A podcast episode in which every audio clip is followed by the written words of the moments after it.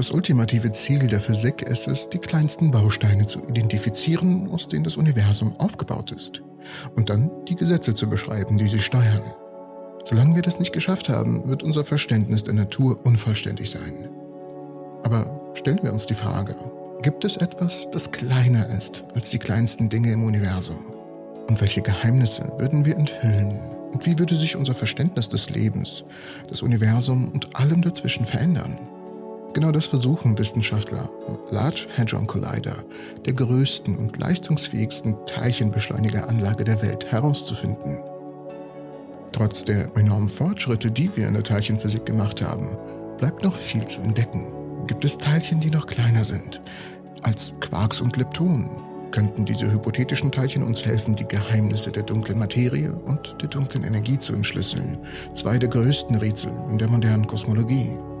Etwas könnte uns die Antwort liefern, aber dazu kommen wir am Ende der Folge.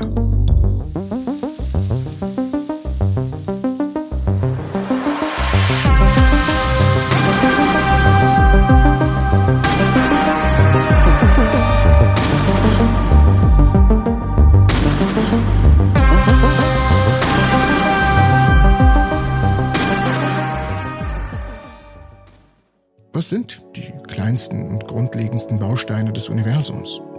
Genau diese Frage ist so alt wie die Wissenschaft selbst. Griechische Philosophen stellten sie erstmals vor 2500 Jahren. Die modernen Wissenschaftler wissen heute viel mehr drüber, auch wenn wir nicht in der Lage sind, eine endgültige Antwort zu geben. Nach zwei Jahrtausenden der Forschung und der Entdeckung geht die wissenschaftliche Untersuchung dieser uralten Frage also weiter. Wenn einige von euch Chemie studieren oder studiert haben, wisst ihr, dass Materie, die uns umgibt, aus endlosen Kombinationen von etwa 100 verschiedenen Arten von Atomen bestehen. Atomen mit Namen wie Wasserstoff, Sauerstoff, Kupfer und Zinn. Ein gründliches Verständnis der Atome vermittelt uns zwar das meiste, was wir über die Chemie wissen müssen, aber Atome sind nicht die kleinsten Komponente der Materie. Vor fast einem Jahrhundert erkannten Wissenschaftler, dass Atome aus noch kleineren Objekten bestehen. Zwei winzigen Teilchenarten, Protonen und Neutronen. Sie wurden in den dichten Kernen im Zentrum der Atome gefunden. Eine dritte Art von Teilchen schwirrt um den Kern herum, wie eine Wolke, Mosquitos of Crack.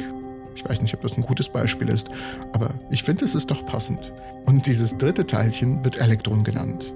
Damals hielt man Protonen und Neutronen und Elektronen für die kleinsten Bausteine der Materie, aber diese Klassifizierung sollte bald revidiert werden. Vor etwa einem halben Jahrhundert entdeckten Wissenschaftler, dass das Proton und das Neutron aus noch kleineren Teilchen besteht, den sogenannten Quarks. Und bislang hat das der Elektron erfolgreich allen Versuchen widerstanden, in kleinere Teile zerlegt zu werden. Es ist nach wie vor das bekannteste Mitglied einer Klasse von Teilchen, die Leptonen genannt werden. Quarks und Leptonen sind beobachtet worden und gelten als gesicherte Wissenschaft. Zum Zeitpunkt der Erstellung des Videos sind Quarks und Leptonen die kleinsten bekannten Bausteine in der Natur. Und sie sind in der Tat sehr klein. Die leistungsfähigsten Instrumente können Objekte sehen, die kleiner als ein Proton sind. Aber Quarks und Leptonen sind zu klein, um sie mit modernen Geräten direkt abzubilden. Doch trotz ihrer winzigen Größe fragen sich viele Forscher, ob Quarks und Leptonen vielleicht aus noch kleineren Dingen bestehen. Welche könnten es denn sein? Nun, es gibt zwei prominente Theorien, die kleinere oder substrukturelle Bestandteile innerhalb von Quarks und Leptonen postulieren. Diese sind die Stringtheorie und die Preon-Theorie. Die Stringtheorie kennen viele von euch. Sie ist eine Theorie in der theoretischen Physik, in der die Punktteilchen der Teilchenphysik durch eindimensionale Objekte, die wiederum Strings genannt werden, ersetzt werden. In diesem Modell sind Quarks und Leptonen nicht als punktförmige Teilchen, sondern als winzige, schwingende Seiten oder Strings dargestellt. Diese Strings können verschiedene Modi der Schwingungen haben und jede Schwingungsform entspricht einem unterschiedlichen fundamentalen Teilchen. Das bedeutet, dass auf einer tieferen, grundlegenden Ebene alle Teilchen, Quarks, Leptonen und Bosonen nur unterschiedliche Manifestationen derselben grundlegenden Objekte sind. Nun die Strings. Doch von der nächsten Theorie haben halt nicht viele von euch gehört. Preons. Sie wurden in den 70er und 80er Jahren vorgeschlagen, als Wissenschaftler nach einer Möglichkeit suchten, die wachsende Zahl von subatomaren Teilchen zu erklären. Die Preon-Theorie ist eine Sammlung von hypothetischen Modellen in der Teilchenphysik, die vorschlagen, dass Quarks und Leptonen nicht fundamental sind, sondern aus noch kleineren Bestandteilen zusammengesetzt sind. Ein bekanntes Preon-Modell ist das Rishon-Modell, das von Haim Harari in Israel vorgeschlagen wurde. In diesem Modell gibt es nur zwei Arten von, von noch fundamentaleren Teilchen. Die werden T und V genannt. Jedes Quark und Lepton kann dann als Kombination von drei dieser Rishons-Teilchen dargestellt werden. Zum Beispiel würde im Rishon-Modell das Abquark aus zwei T-Rishons und einem V-Rishon bestehen, während das Downquark aus einem T-Rishon und zwei V-Rishons besteht oder V. Die Antiteilchen des Rishon enthalten halt das gleiche, nur sind sie mit Anti behaftet und bilden dann die Antiquarks.